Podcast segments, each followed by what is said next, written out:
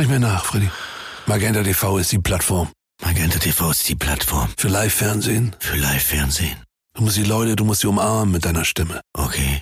Für Filme und Serien in der Megathek. Und für die Streaming-Anbieter. Und für die Streaming-Anbieter. Der Tarif Magenta TV Smart. Jetzt mit dem deutschen Streaming-Angebot TV Now Premium. Erleben Sie Magenta TV auch unabhängig vom Internetanbieter. Schnell beraten lassen bei der Telekom. Was man klar sagen kann, ist, die werden nicht darüber reden, die Friseure und den Handel großflächig zu öffnen. Die werden jetzt sich vor allem darauf verständigen, wie sie mit Kitas und Grundschulen umgehen. Das kann man, glaube ich, schon ablesen aus allem, was wir aus den verschiedenen Bundesländern hören. Wird der Lockdown weiter verlängert? Darüber beraten heute Bund und Länder. In einer Sondersitzung im NRW-Landtag hat Ministerpräsident Armin Laschet gestern bereits Perspektive für Kitas und Schulen gefordert. Was genau das für uns in NRW bedeuten könnte, darüber sprechen wir im Podcast. Ich bin Julia Marchese. Hi. Bonn Aufwacher. News aus Bonn und der Region, NRW und dem Rest der Welt. Heute treffen sich Bund und Länder, um über die aktuellen Corona-Maßnahmen zu verhandeln und um zu schauen, ob der Lockdown verlängert wird oder nicht. Bereits gestern hat sich der NRW-Landtag diesbezüglich zu einer Sondersitzung getroffen, um schon mal über die nächsten Corona-Schritte zu verhandeln. Die Corona-Infektionszahlen sinken, aber wie gehen wir mit den immer häufiger auftretenden Mutationen des Virus um? Und wie kommen wir wieder aus dem Lockdown? Eine Lösung könnte ein Stufenplan sein, den Familienminister Joachim Stamp bereits in der vergangenen Woche vorgeschlagen hat. Dadurch könnte schon bald eine schrittweise Rückkehr zur Normalität möglich sein. Was der NRW-Landtag dazu sagt und auf was wir uns künftig einstellen können, Darüber spreche ich jetzt mit RP-Landeskorrespondent Maximilian Plück. Hallo. Hallo. Was genau sieht denn dieser Stufenplan vor? Vielleicht kannst du uns da noch mal einen kurzen Einblick drüber geben. Also es gibt ja mehrere Stufenpläne oder Phasenpläne. Also sie heißen auch immer ein bisschen unterschiedlich, damit es nicht langweilig wird. Da gibt es verschiedene Modelle, die derzeit im Raum stehen. Der NRW-Familienminister ähm, Joachim Stamp hatte vor wenigen Tagen mal sein Phasenmodell vorgeschlagen, verschiedene Öffnungsschritte an, an verschiedene Inzidenzwerte gekoppelt, hatte aber auch gleich sofort hinzugefügt, das sei ein persönlicher Vorschlag. Äh, das soll also bedeuten, keine Abstimmung innerhalb der Landesregierung. Dann hat natürlich die Opposition also dankbar aufgegriffen und Oppositionsführer Kuchati, der hat sein eigenes Modell vorgeschlagen, einen sogenannten Fünf-Punkte-Plan. Da ging es jetzt weniger um, um Inzidenzwerte, ab denen man dann möglicherweise Schulen öffnet oder wieder Gastronomie zulässt. Da waren andere Punkte, die ihm wichtig waren. Er hat gesagt, ähm, beispielsweise jeder Monat, in dem wir uns im Lockdown befinden, kostet uns 60 Milliarden Euro. Warum nimmt man nicht das Geld und steckt es äh, stattdessen in Testung, also in, in eine bevölkerungsweite Testung. Er sagt, das würde im Jahr 30 Milliarden Euro kosten, äh, verglichen zu 60 Milliarden Euro im Monat, die man derzeit für, sich für den Lockdown leistet. Und dann könne man auch wieder deutlich mehr öffnen. Er hat ein bisschen was gesagt zum Thema Testung äh, auf Corona-Mutation. Du hast sie gerade angesprochen. Ähm, da hat er gesagt, da müsste jeder Test, der positiv auffällt, muss dann auch äh, auf die Mutation hin untersucht werden. Das findet offenbar noch nicht statt. Und er hat sich dann auch noch zum Thema Impfung äh, geäußert, um dann noch einen dritten von diesen fünf Punkten mal anzusprechen. Also da hat er gesagt, 53 Impfzentren, die wir derzeit im Land haben, die sind ihm einfach zu wenig. Da braucht man dezentralere Angebote, also verstärkte Einbindung der Hausarztpraxen. Die Terminvergabe muss besser werden. Darüber hatten wir ja in der Vergangenheit immer mal wieder gesprochen. Das waren ein paar interessante Sachen dabei und wie zu erwarten war, war die Regierung jetzt nicht so unbedingt angetan davon. Dann direkt mal die Frage, wie hat Ministerpräsident Armin Laschet darauf reagiert? Also Laschet hat dazu gesagt, er hat so ein bisschen so seine Herangehensweise skizziert. Also es ist vor allem das Problem, dass er gerade natürlich in eine Situation läuft, in der er sinkende Inzidenzwerte hat. Also wir, wir laufen immer mehr auf die 50 zu. Das ist ja das angepeilte Ziel der Ministerpräsidenten und der Bundeskanzlerin, dass wir wieder zu der 50er Inzidenz kommen, also 50 Neuinfektionen je 100.000 Einwohner innerhalb von einer Woche. Das ist so ein bisschen das Problem. Die, die Zahlen sprechen eigentlich dafür, dass man jetzt öffnet. Nur, das hat er auch klar hervorgehoben, wir haben halt das Problem mit den Virusmutationen und deswegen sollten wir nicht zu voreilig öffnen. Das war übrigens Konsens gestern im Landtag, dass man gesagt hat, man möchte jetzt nicht äh, die große Lockerungsdebatte haben. Ähm, was hat er gesagt? Er hat, gesagt, er hat sich nicht so sehr in die Karten gucken lassen, hat aber nochmal unterstrichen, dass es im Kern bei der MPK heute um Kitas und Schulen geht, um deren Öffnung. An weitere Öffnungsschritte seien derzeit nicht absehbar, hat er gesagt, und nicht vorgesehen. Und das war dann interessant, wenn man sich genau anschaut oder anhört, was er zum Thema äh, Kitas und Schulen gesagt hat. Da hat er nämlich gesagt, man müsse jetzt über den, den Startpunkt verhandeln, ob das jetzt möglicherweise der äh, 15. Februar sei, also das ist ja der, der Termin, auf den wir jetzt gerade alle schielen, oder ob man möglicherweise sagt, man macht noch eine Woche länger, dann sei man auch sicherer, dass man mit den Werten so weit runterkommt, dass man bei der Nachverfolgung wieder besser aufgestellt sei. Wenn wir aber mal schauen, was die Kanzlerin dem Vernehmen nach in der Bundestagsfraktionssitzung der Union gesagt hat, dann hat sie da doch deutlich schärfere Vorstellungen. Da ist nämlich die Regel davon, dass man frühestens Anfang März über Öffnungen von von Kitas und Schulen nachdenken könne. Das deutet darauf hin, dass wir am heutigen Tag etwas länger auf die blaue Wand schielen werden, äh, wenn wir dann nämlich darauf warten, wie sich dann Bund und Länder positionieren.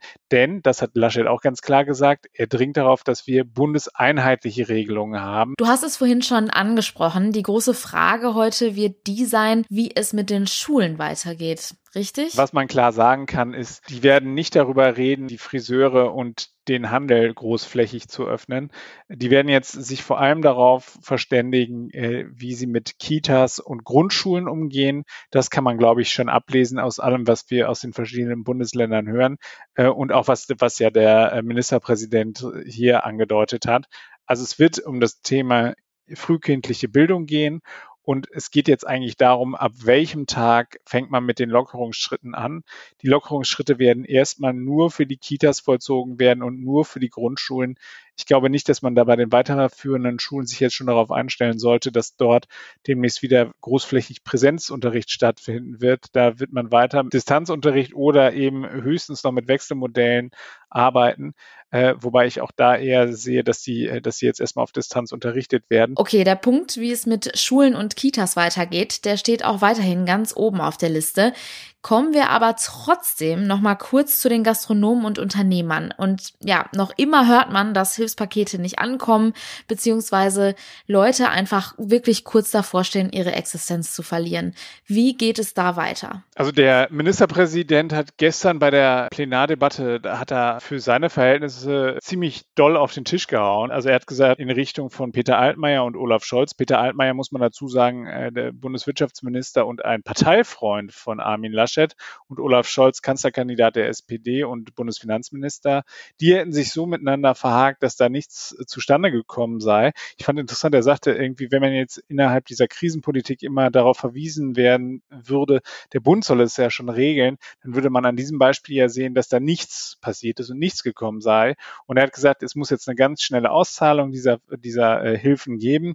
Äh, ansonsten würde es tatsächlich um die Existenz gehen. Also man sieht, da ist mittlerweile äh, die Geduld auch der, der äh, Länderchefs am Ende. Laschet hat gestern nochmal das Beispiel angeführt einer, einer Friseurin aus Dortmund, die hatte sich per YouTube-Video, äh, hatte sich ihren, ihren Unmut mal richtig von der Seele geredet und hat gesagt, es geht hier wirklich um die nackte Existenz und hat daraufhin aber auch Gott sei Dank dann viel Zuspruch bekommen. Nur es gibt halt eben nicht nur die Friseurin aus Dortmund, sondern die Friseure gibt es in jeder Kommune und da kann ich schon verstehen, dass die Wirtschaft da jetzt langsam unruhig wird und mit den Füßen schart und sagt, da muss jetzt auch mehr passieren. Was wird uns heute also erwarten? Also es wird hoch hergehen, es wird ein langer Tag heute werden und äh, am späten Abend werden wir sehr viel schlauer sein. Vielen Dank, Maximilian Plück. Sehr gerne. Kommen wir nun zu einem ganz anderen Thema. Was macht denn eigentlich eine Karnevalsband, wenn der Karneval ausfällt? Das hat so kurz vor Altweiber den stellvertretenden Chefredakteur der Rheinischen Post, Horst Thoren, interessiert. Und nicht nur den. Er hat daraufhin Peter und Stefan Brinks angerufen, die Gründer der gleichnamigen Kölner Mundart Rockband. Und hat sich mit ihnen nicht nur über ihre Karnevalskonzerte im Autokino, sondern auch gleich noch über die ein oder andere gesellschaftliche Frage unterhalten. Den Tieren im Zoo fehlt das Publikum, war jüngst zu lesen, auch in der Rheinische Post. Bei Brings dürfte das nicht anders sein. ist die fehlende Bestätigung durch das Publikum jetzt das größte Problem? Ja, weil du mit, mit so karnevalistischen äh, Veranstaltungen in Autokinos, da freut man sich natürlich drauf, weil man Musik machen darf. Man freut sich, weil man äh, seine Crew, sprich die Techniker, wieder ein bisschen im Boot und Arbeit hat. Aber du weißt natürlich auch von Anfang an, du wirst vor Autos spielen. Und in den Songs kommt ja immer wieder vor, dass eigentlich der Saal, wenn du dann Glück hast, mitsingt. Und du musst dich einfach darauf verlassen, dass die in ihren Autos mitsingen. Wir hören das ja nicht. Sind denn virtuelle Sitzungen oder Auftritte im äh, Autokino ein wirklicher Ersatz? Ja, was heißt ein wirklicher Ersatz? Äh, ist natürlich kein Ersatz äh, gegen eine tobende Halle, die voll ist. Und das, was der Stefan ja gerade auch sagte, der fehlt einfach der Kontakt zu den Leuten, weil du die nicht siehst. Ne? Das ist, also, du, du hast halt immer das Gefühl, du stehst beim Aldi am Parkplatz. Das, da, da ändert sich auch irgendwie nicht viel dran. Aber es ist die einzige Möglichkeit, zusammenzukommen. Und es gibt so eine Zoom-App. Wir haben zwei Bildschirme auf der Bühne stehen und können in die Autos gucken. Wir können dann hin und wieder sehen, was die da machen. Die können sich mit ihren eigenen Handys filmen. Und das macht einen Mut. Und wir wissen, dass die Leute da drin singen. Die werden jetzt diesmal ja auch verkleidet sein. Und äh, ja, bei, bei mir wäre immer die Frage, wenn man zu vier kommt, wer fährt? ich würde mir, ich schwöre dir, ich würde echt, würde mir einen mieten für den Abend. Geht womöglich die närrische Infrastruktur verloren? Das ist unsere größte Angst, weil es ist eine ganz klare Sache, dass ein Verein nur Sinn macht, wenn er sich treffen kann. Die meisten Menschen da im Karneval arbeiten ehrenamtlich. Die machen das, weil die da Bock drauf haben, sich zu treffen. Wenn die sich nicht mehr treffen können, gibt es keinen Grund mehr, die Vereine zu halten. Und das wäre wirklich katastrophal. Jetzt mal ganz davon abgesehen von unseren Jobs irgendwie. Brinks war schon immer solidarisch. Werdet ihr euch impfen lassen? Ja, klar, sofort, alle. Und, sofort. und also bin ich, ich hatte die Tage, äh, ein total gutes Gespräch. Also der Florian Silbereisen ist ein Freund von mir. Da haben wir so miteinander gequatscht. Da hat Flori gesagt, Flori, du bist ja jemand auch bei der älteren Generation, die kennen den gut, ne? auch aufgrund seiner Schlagersendung und auch sein Traumschiff und so. Und äh, man, man müsste jetzt eigentlich eine Kampagne machen, wo junge Menschen sagen, das ist ein solidarischer Akt, sich impfen zu lassen. Das ist was ganz Solidarisches. Weil wenn die Leute jetzt anfangen und sagen, ja, ich lasse mich nicht impfen, ich war eben äh, ob da nichts passiert. Wenn das jetzt jeder sagt, bleibt die Seuche einfach da. Was würdet ihr jetzt, wenn ihr auf die Bühne könntet, thematisieren? Müsste Kardinal Wölki den Spott von Brinks fürchten? Den Spott? Kardinal, also wenn du mich fragst, gehört sowas eigentlich von den Kadi, gar keine Frage. Also man muss mal sehen, in der normalen Welt, wenn, wenn, wenn einer von uns das, äh, also so jemanden gedeckt hätte, und das ist ja jetzt mittlerweile klar, was da passiert, dann kommst du in Knast. Wieso hat die Kirche eigenes Recht hier? Wieso kann die Kirche das tun? Das Schlimmste, was ihnen ja jetzt passiert, ist, dass die Leute zum Massen wieder aussteigen. Aber das ist gar nicht das Schlimmste. Das Schlimmste ist, dass da ein Laden ist, die machen können und tun lassen können, was sie hier wollen. Und das ist, die haben eine eigene Gesetzgebung in diesem Land. Scheint ja so. Also es ist doch unverständlich, wenn solche Sachen passieren, dass da nicht genauso dran gegangen wird wie beim Herrn Müller und Herrn Mayer. Das kann ich nicht verstehen. Zu Silvester gab es landesweit Sonderkontrollen. Werden Kontrollen und die Androhung harter Strafen auch ab Bad Weiber notwendig sein, weil illegale Karnevalspartys zu befürchten sind? Glaube ich nicht. Nee, glaube ich auch nicht. Nee. Zufälligerweise bin ich am 11.11. in der Altstadt gewesen. Ich habe, glaube ich, äh, da war irgendwas mit Arzt von der Mama und dann bin ich zurück über den Altermarkt am 11.11. .11. Also außer einem WDR-Reporter, der eigentlich Leute interviewt wollte, da war da niemand. Ja, das war, ich glaube, äh, dass die Kölner ganz anders wie befürchtet jetzt an dem Punkt sind und sagen, wenn wir jetzt durchhalten. Ich fand auch dieses letzte Plakat der Stadt Köln ganz gut. Äh, der Karneval kommt wieder oder nächstes Jahr ist wieder Karneval, hatten sie sowas jetzt plakatiert. Und ich glaube, dass das auch bei den meisten Menschen herrscht dieser Gedanke vor. Wenn wir jetzt auf die Deutsch den Arsch zusammenkneifen, dann können wir nächstes Jahr wieder feiern. Was macht ihr an den Karnevalstagen? Spielen. Ja, wir haben jetzt wirklich die nächsten zwei Wochenende kommt ein Autokino nach dem nächsten. Ich spiele jetzt fast 30 Konzerte, ja. ja. Ihr dann äh, viel Spaß dabei. das ist doch mal schön. Horst Thoren im Gespräch mit den Musikern Peter und Stefan Brinks. Das ganze Interview lest ihr heute bei uns. Den Link schreibe ich euch in die Show Notes. Und das sind die Nachrichten aus Bonn und der Region. Der Schiffsverkehr auf dem Rhein ist wieder freigegeben. Am Sonntag hatte der Rheinpegel in Bonn seinen diesjährigen Höchststand mit 8,31 Meter erreicht. Seitdem sinkt der Wasserstand wieder. Für die Schiffsfahrt gibt es allerdings noch einige Einschränkungen, heißt es vom Wasserstraßen- und Schiffsfahrtamt Rhein. Die Schiffe müssen zum Beispiel im mittleren Drittel des Flusses fahren und ihre Geschwindigkeit reduzieren, um Wellenschlag zu vermeiden. In Bonn wurden außerdem wieder die ersten Hochwasserschutzvorkehrungen entfernt. Schon am Montag hatte das Tiefbauamt die Dammbalkenverschlüsse am Restaurant Bahnhöfchen in Beul abgebaut und das Stemmtor an der Wolfsgasse geöffnet. Auf der Bonner Seite werden die Hochwasserschutzvorkehrungen erst ab einem Wasserstand von sieben Metern zurückgebaut. Gestern Nachmittag lag der Rheinpegel in Bonn noch bei rund sieben Meter. fünfzig. Die Pläne für das Victoria Carré in Bonn werden konkreter. Aktuell werden Gebäude zwischen der Rathausgasse, Stockenstraße und der Franziskanerstraße entrümpelt. Danach sollen die Gebäude instand gesetzt und grundsaniert werden. Die neue Eigentümerin hat insgesamt sieben Häuser von der Signa Holding abgekauft. Ein weiteres Haus teilt sie sich mit anderen Eigentümern. Gegenüber dem Generalanzeiger sagte die Eigentümerin Leidenfrost, dass sie in den Gebäuden mehr Wohnraum schaffen will. Vor allem Familien Immobilien hätte sie als mögliche Mieter im Blick. Die Erdgeschosse der Immobilie will sie nach ihrer Fertigstellung für Handel und Gastronomie zur Verfügung stellen. Der noch von Signa abgeschlossene Vertrag mit der Stadt zur Unterbringung von Flüchtlingsfamilien in Wohnungen in den Obergeschossen wurde derweil zu Ende Februar gekündigt. Das bestätigte eine Stadtsprecherin.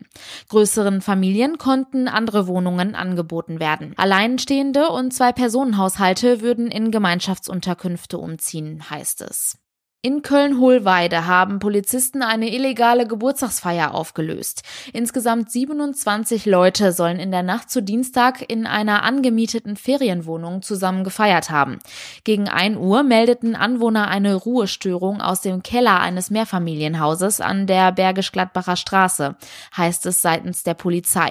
Als die Beamten eintrafen, sollen einige Gäste noch versucht haben zu fliehen.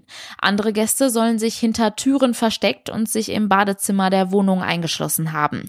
Die Beamten leiteten Ordnungswidrigkeitsverfahren wegen Verstößen gegen die Corona-Schutzverordnung ein und sprachen Platzverweise für die Wohnung aus. Den derzeit noch unbekannten Vermieter der Ferienwohnung erwartet außerdem eine Anzeige wegen des bestehenden Beherbergungsverbotes. Der Kreis Ahrweiler investiert in den nächsten zehn Jahren 4,5 Millionen Euro für neue Einsatzfahrzeuge der Feuerwehr. Der Kreis- und Umweltausschuss hat dem Bedarfsplan des Brand- und Katastrophenschutzes zugestimmt. Unter anderem soll ein neues Tanklöschfahrzeug speziell für die Bekämpfung von Waldbränden angeschafft werden. Über die Hälfte der Fläche des Landkreises sind Waldgebiete.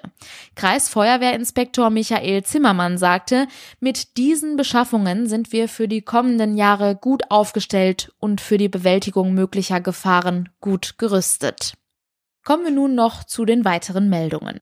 Bei einem Brand in einem Seniorenheim in Bottrop sind gestern Abend zwei Menschen verletzt worden. Das Feuer brach aus noch unklaren Gründen im Zimmer einer Bewohnerin aus, das teilte die Feuerwehr mit. Als die Einsatzkräfte eintrafen, hatte eine Mitarbeiterin des Heimes die Bewohnerin in Sicherheit gebracht und die Tür zum Brandraum geschlossen. Beide Frauen erlitten eine Rauchgasvergiftung und wurden in ein Krankenhaus gebracht. In einem Milchviehbetrieb im münsterländischen Frieden ist bei rund 130 Tieren die Rinderseuche BHV1 nachgewiesen worden. Die Tiere seien bereits geschlachtet und der Betrieb geräumt worden. Das meldet der Kreis Borken. Für den Menschen sei das Virus aber ungefährlich. Untersuchungen zum Infektionsgeschehen und möglichen Verbindungen zu anderen landwirtschaftlichen Betrieben seien derzeit noch im Gange. Bisher gebe es aber keine Hinweise darauf, dass auch andere Betriebe betroffen seien so ein Kreissprecher.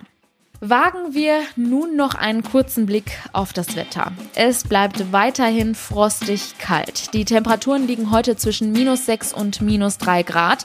Das meldet der Deutsche Wetterdienst. Örtlich ist etwas Schnee möglich, ansonsten bleibt es aber überwiegend niederschlagsfrei. In der Nacht sinken die Temperaturen dann auf bis zu minus 15 Grad. Und das war der Aufwacher vom 10. Februar. Ich bin Julia Marchese. Danke fürs Zuhören. Ich wünsche euch einen schönen Mittwoch. Bleibt gesund. Ciao. Mehr Nachrichten aus Bonn und der Region gibt's jederzeit beim Generalanzeiger. Schaut vorbei auf ga.de.